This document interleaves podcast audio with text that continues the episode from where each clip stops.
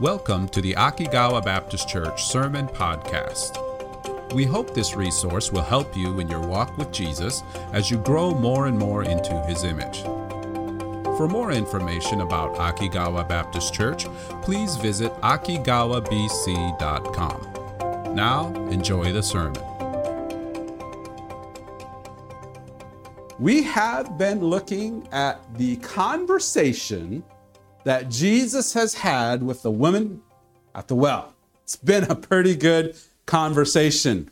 Jesus has been telling her quite a bit about his kingdom, right? He starts out by asking for a drink of water, and in response, he offers her living water. Living water. This gift is amazing. This living water, which we understand and we know is the Holy Spirit, has also has been remind he's been showing her about this living water. And he also tells her why she needs it. Why she needs it and why she should want it. Because it quenches her thirst. It quenches the thirst of her heart that only God through the Holy Spirit can quench, right? Then last week, we saw what it means to worship God to worship, not at a place. It's not focused at a place, but rather worshiping God in spirit and in truth. And it's the Holy Spirit who enables us to worship God in the way that God wants us to worship by connecting our spirit to Him, by drawing our hearts to God, and using the truth of Scripture to help us to worship God the way He wants us to worship Him. We got to see that all up through this week. And today, we're going to see what happened because of this conversation. Because Jesus and this woman talked with each other, because Jesus reached out to this woman, something amazing is about to happen. We're going to see how this woman is changed because of the time that she spent with Jesus. But also, we get to see how Jesus chooses her the very one who is despised by everyone, to effect a massive change in the town that she lived in. Her whole town is changed because Jesus chose the one person that was despised by everyone to bring the good news of Jesus. So let's jump in. Jump in right where we saw. We're gonna we're gonna jump in. Our starting point today was our ending point for last week. John chapter 4, verse 24 says this God is a spirit. This is Jesus telling her about the worshiping. God is a spirit, and they that worship him must worship him in spirit and in truth. This is what we saw last week. And then verse 25 is the woman's response. The woman saith unto him, I know that Messiah cometh, which is called Christ. When he is come, he will tell us all things.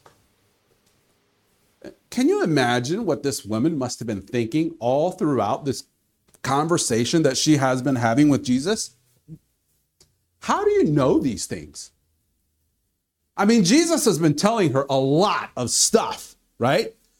She's probably been wondering, how do you know all this stuff? How can you be so sure of everything that you're telling me? All these things about living water, all these things about me, all these things about worshiping God. I know you're a prophet, but it seems to me like we should wait for the one who's supposed to reveal and explain all these things, the Messiah himself. I mean, after all, we're waiting for him to come and he's going to clear everything up for us. He's the one who's going to help us make sense of all these things. Shouldn't we just wait for him? I mean, I know you're a prophet, but we should be waiting for the Messiah, right? I love Jesus' answer. He basically says, Your wait is over. He says in verse 26, Jesus saith unto her, I that speak unto thee am he. Of all the ways to announce your messiahship, of all the ways to announce that you are the Christ, the one that people have been waiting for for thousands and centuries of years, you are the one. And he says, I'm that guy. It's pretty amazing, isn't it? Amazing.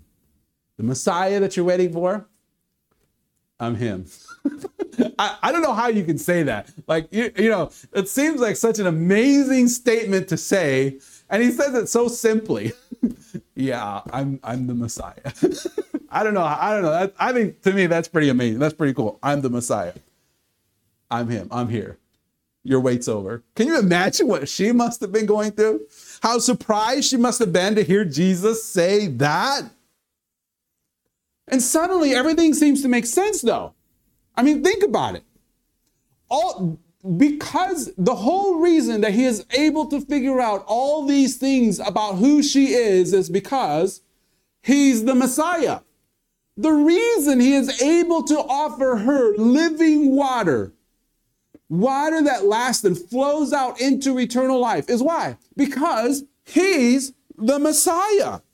It's amazing because that makes sense because now it understands why he can say those things about worshiping God because he is the Messiah. But even more mind blowing to her is probably the fact that the Messiah came to her. You, the Messiah, you came to me. Can you imagine the wonder, the, the in, inconceivable joy? That the Messiah had come to talk to her, of all people, that the Messiah was offering her living water, even knowing all the things that she had done, the Messiah chose to come to her. Amazing. Verse 28, verse 29, she says this, she does this. The woman then left her water pot and went her way into the city and saith to the man, Come, see a man which told me all things that I ever did. Is not this the Christ? She realized that what Jesus was saying was true, that he truly was the Messiah. Oh, that's just amazing. And here's the thing about it is, when she realized that he really was the Messiah, there was nothing that she could do to keep it just to herself. She had to tell people. She just leaves her water pot where it's at and she's like, oh man, wait till everybody hears what I have, who I have met. She runs to the town. She tells everyone that she meets, I have met the Messiah. Has this not been the Messiah? So she runs to the town and tells everybody that the Messiah comes. What's interesting is this. She goes to town, right? She's running to town and going to town. And while she's going to town, the disciples, way back in the very beginning of this section, remember what the disciples were doing while Jesus and, and the women at the well are having this conversation? Jesus was tired, so he sits at the well and he sends the disciples, he sends the guys into town saying, Guys, I want you to go buy some food. So while they go to town to buy food, Jesus and this woman are having this conversation. The timing of how God, how Jesus prepares all of this. As he finishes up the conversation with the women at the well, the disciples come back. If they had come any earlier, the conversation probably would have been cut off because she would have been embarrassed and the disciples would have been shocked. Verse 27, it's really interesting if you look. And upon this conversation came his disciples. And they marveled that he talked with the woman. I mean, that would be true. Yet no man said, What seekest thou, or why talkest thou with her? Remember, these guys are Jews, right? In the same way that the Samaritan woman was probably, was, was definitely very surprised by how Jesus came up and talked to her, so the disciples were pretty surprised to see Jesus going and talking to this Samaritan woman, right? They're Jews, right? You don't do that kind of thing as a Jew, right? And as Jews, they were probably very surprised and very shocked a little bit to see their rabbi. They would never be caught dead found in this conversation. Well, they wouldn't be. They, they wouldn't be caught. Caught dead is not the right word. they they would not ever be caught having a conversation with a woman alone, let alone a Samaritan woman. And here's their rabbi doing the very thing that they would have been horrified to have been found doing. And Jesus is doing it like it's no big deal. One thing that's really interesting, though, is they're learning something about Jesus. They're learning that Jesus does things on purpose, that he does things on purpose, and they're learning to trust him a little bit. They're beginning to see that Jesus knows what he's doing, and they're learning to trust him. Well, I guess if he needs to talk to her, there's probably a good reason for it. They're surprised that he's doing it, but they're learning that Jesus doesn't do things without a reason. And boy, was there a good reason. Because Jesus chose to talk to this Samaritan woman, because he went beyond the cultural boundaries that were binding people, because he chose to do that, this woman's life was changed. So I can just imagine her running past the disciples. The disciples' mouth is like their jaws are dropped. You know, what in the world is going on? She's like waving at the disciples as she's running by, you know, and she goes into town. She goes into town to tell everyone about Jesus. I want you to go back to verse 29 because there's something really important, and I want you to pay attention to what she says. She says, Come see a man which told me all things that ever I did. Is not this the Christ? Let, let me tell you about someone who told me everything I've ever done. You know what this means for her, right? She's basically saying, you know that one thing that I want all of you to forget? The one thing, the very thing that she was ashamed of before, has now become her testimony.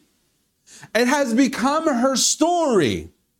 The one thing that she didn't want anyone to hear, that nobody bring it up, now she's bringing it up to tell her story. How can she do such a thing? Because she has received forgiveness and was accepted by the Messiah himself. And now her past is no longer something to fear. And so she tells everyone in the town about the man she met who revealed everything about who she was. Listen to what she says. She says, Come and see a man. Come and see. We've heard that before, haven't we? Come and see. Come and see. It's the same words Andrew said to Peter, his brother, when he met Jesus Come see the man. I think he's the one. It's the same thing Philip said to his friend Nathaniel Come and see this man. I think he's the Messiah.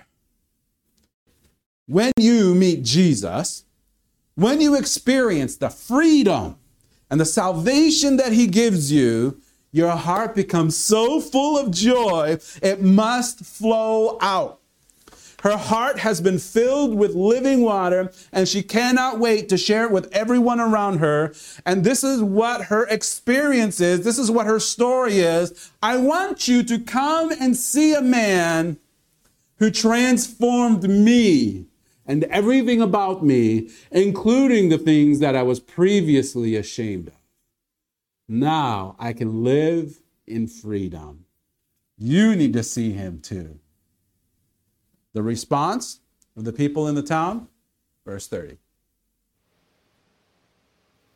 Then they, the townspeople, went out of the city and came unto him. Isn't that amazing? They came to Jesus. The whole town comes to see Jesus because of the transformative story of this woman. What's interesting is while she's having the conversation with the townspeople about what she has seen, there is another conversation going on back at the well.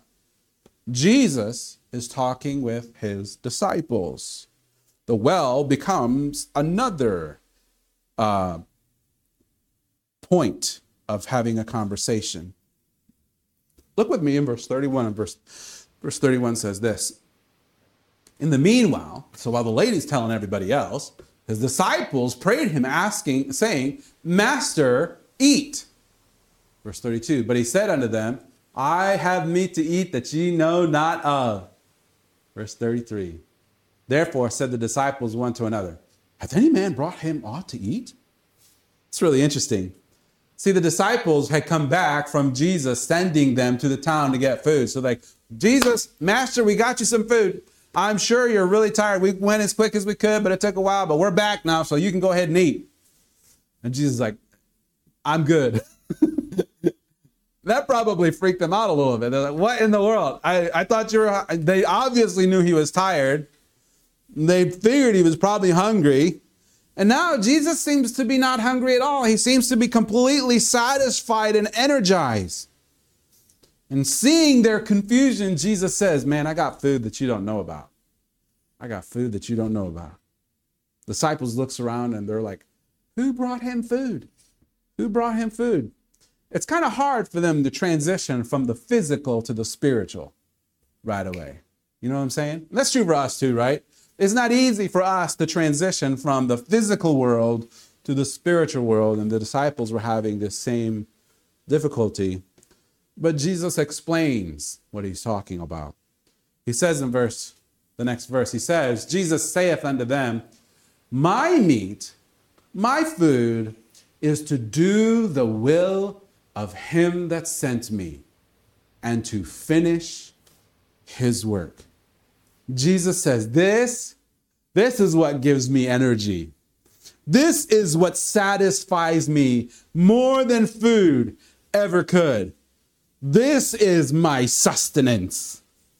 Have you ever been so excited to do something, so immersed in it that you forget to eat? It's rare, but it occasionally happens. get so excited about something, so immersed in it, and it just fills your mind and fills your soul so much that you completely forget to eat. Oh, yeah, that's right. I forgot I was hungry. You find more joy and satisfaction in whatever that is than you do food. This is literally what Jesus is feeling. What is it that gives him so much satisfaction, that energizes him more than food ever could? And we see the answer it was to do the will of him that sent Jesus, to do the will of his Father, and to finish his work, to complete the mission of redemption. This is the whole reason Jesus is here to complete the mission of redemption, to finish his work. Hebrews 12, 2 says it this way Looking unto Jesus, the author and finisher of our faith, who for the joy that was set before him endured even the cross, despising the shame and is set down at the right hand of the throne of God. For this joy set before him, Jesus endured all kinds of things. This is what he wants his disciples to see. There's something much more than food. There's something much more than water. There's living food. There's living water. And he wanted them to see things from his perspective, but and also from his father's perspective. He's helping them to see things more clearly. Often we see Jesus telling things that seem upside down. You never have that happen where you're reading something and it seems completely opposite from what your perspective is, Com- completely upside down from your perspective. And come to find out, you're the one who has been upside down all along, and Jesus is just right side upping you. This is literally what Jesus is doing yet again for his disciples. He's helping them to see things more clearly. And one of the things he wants them to see is the harvest of souls the harvest of souls. The people who heard the woman, the people who had left the town and were on their way to see Jesus. Jesus says, Look at this harvest coming our way. Verse 35, going back to John chapter 4, verse 35 Say not ye, there are four, there are yet four months, and then cometh the harvest. We got plenty of time. There's no need to hurry. Behold, I say unto you, look up, lift up your eyes, and look in the fields, for they are white and ready to harvest. He's talking about the people who are coming to him. He's telling his disciples to look up, to see all the people who will soon find salvation and redemption, for whom God will finish the work. Jesus will finish the work. They're getting ready to reap a great harvest of souls who will be rescued and redeemed by Jesus. And then Jesus shares something with his disciples that is true for all of us, that affects all of us in how we share the gospel with those around us. Listen to what Jesus says. Verse 36 And he that reapeth, who gathers in the harvest, receiveth wages, and gathereth fruit unto life eternal that both he that soweth and he that reapeth may rejoice together. And herein is that saying true one soweth and another reapeth. I sent you to reap that whereon ye bestowed no labor. Other men labored, and ye are entered into their labors. Jesus is saying, guys, you guys are getting ready to reap a huge harvest of souls. You're gathering fruit unto eternal life. Thing is, guys, you haven't sown here. All you're doing is reaping where others have already sown. Others before you have put in the hard work of sowing. You know what's interesting? Sowing is hard work. It's a lot of work. It's not fun.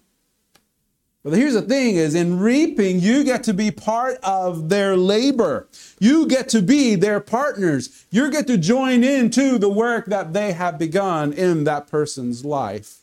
You get to share in the joy of helping others find Jesus, and in finding Jesus, finding salvation. Did you know that this is true for you and me too? As we share the gospel and as we help others to discover the living water that Jesus provides, sometimes Jesus makes Jesus wants our job to be sowing. Sometimes our job is sowing and sometimes our job is reaping. Sometimes God wants you to put in the hard work of sowing the gospel, sowing the seed of the gospel, sharing the good news of Jesus, even when it seems like they aren't listening. Even when it seems like they aren't listening. Sowing seed is like that, isn't it? We have, Dan brought us some fresh vegetables. When he first well, unless you started with a seedling and then it doesn't count. But if you sow seeds, you know what happens, right? You put it into the ground and nothing happens. It's just, you don't see what's going on. You just sowed seed into the ground and you're just waiting. It's like all of your effort is going nowhere.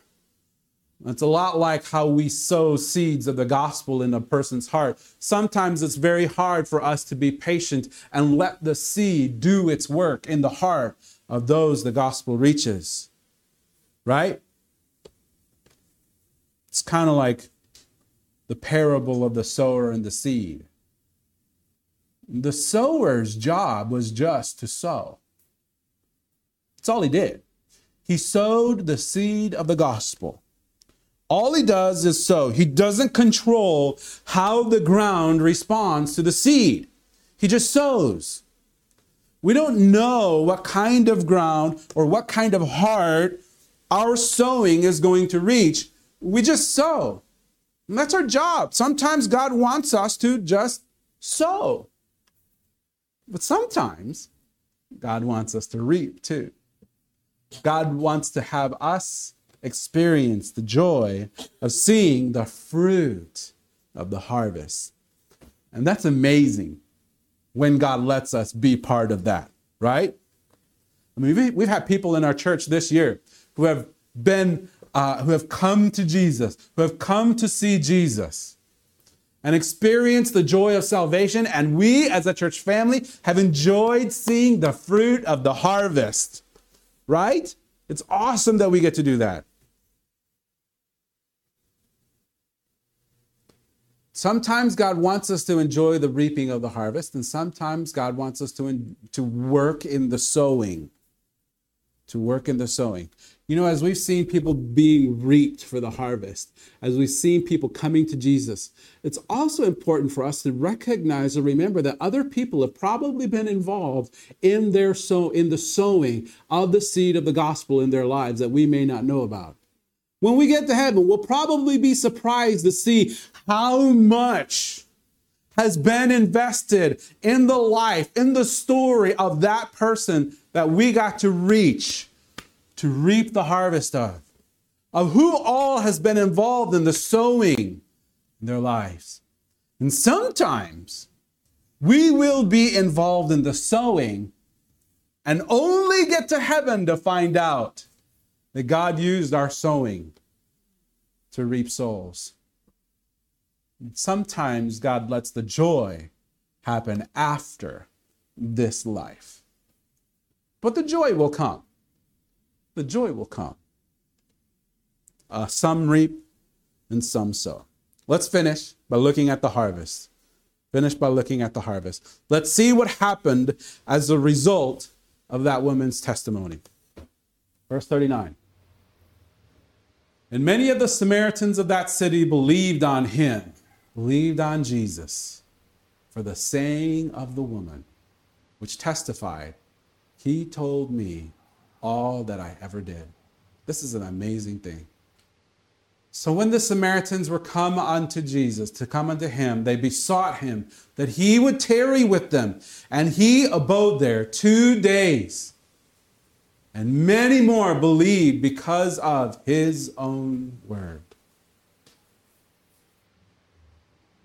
And said unto the woman, the townspeople said unto the woman, Now we believe, not because of thy saying, for we have heard him ourselves, and know that this is indeed the Christ, the Savior of the world.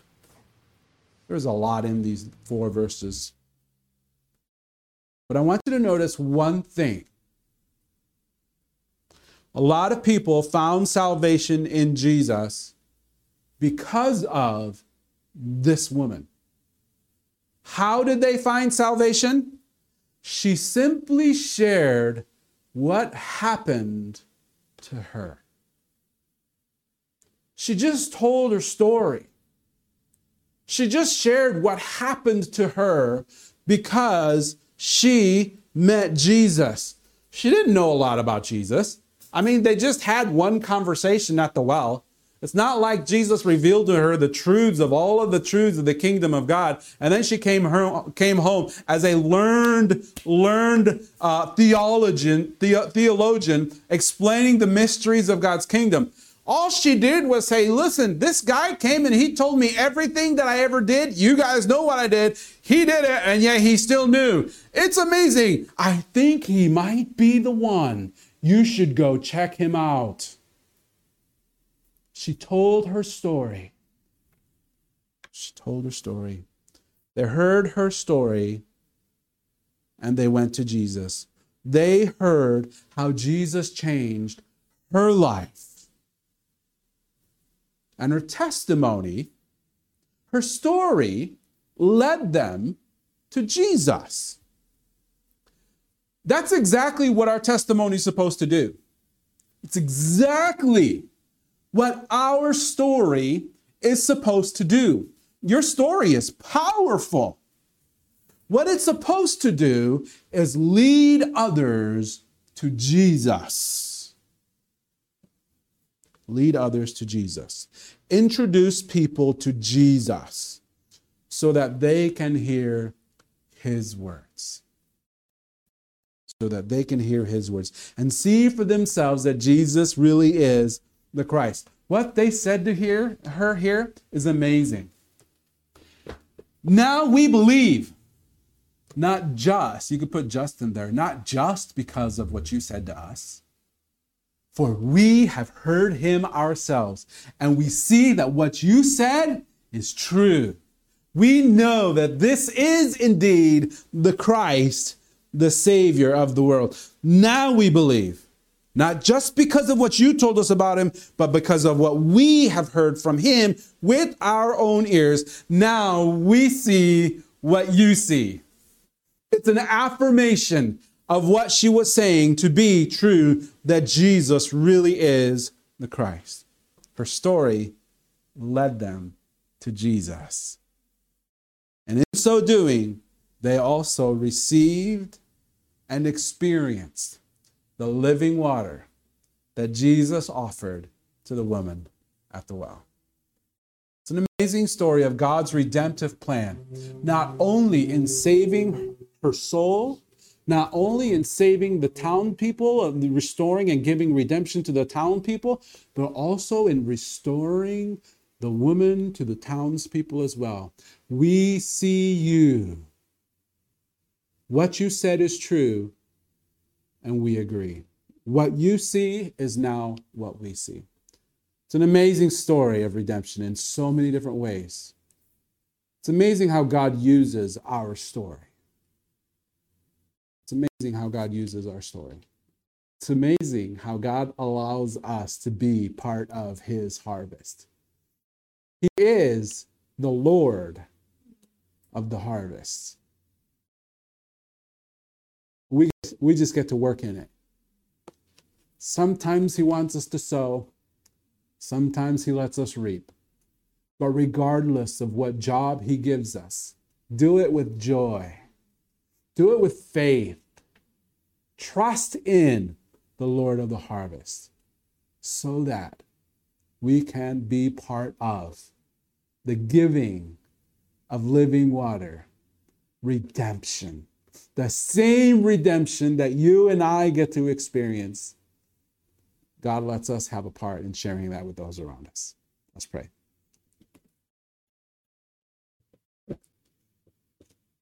Father, the work that you do is incredible.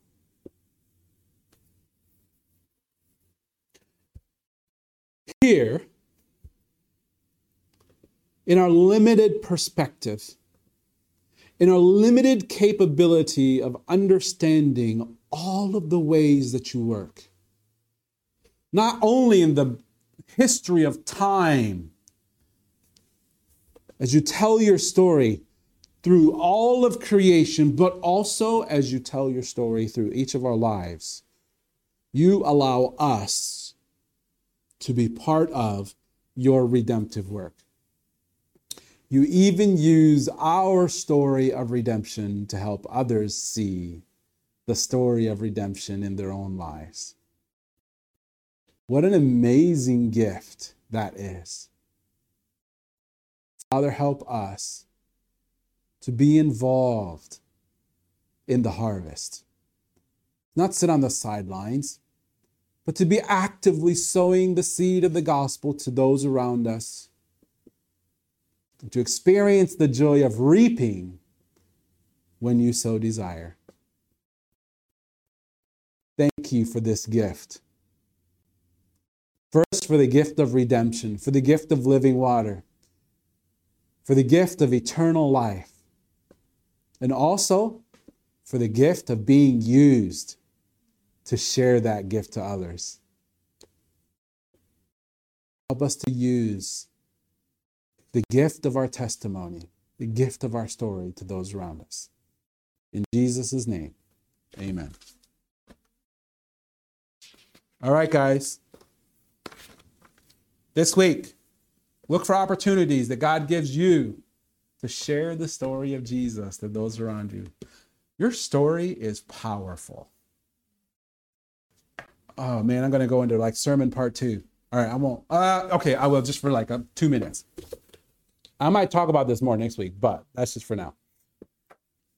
Can you imagine? Think about this. This woman was despised by everyone, right? Everyone thought she was a horrible person.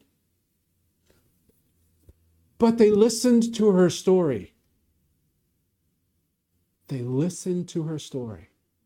There's something amazing about that. Something amazing. Anyways, okay, I'm, I'm done. I gotta close. I'm gonna close, but I, will be done. Uh, we're uh, not really many announcements. I think we're good. Let me pray our prayer of blessing and then call it a day. The Lord bless you and keep you. The Lord make his face to shine upon you and be gracious to you. The Lord lift his countenance upon you and give you peace.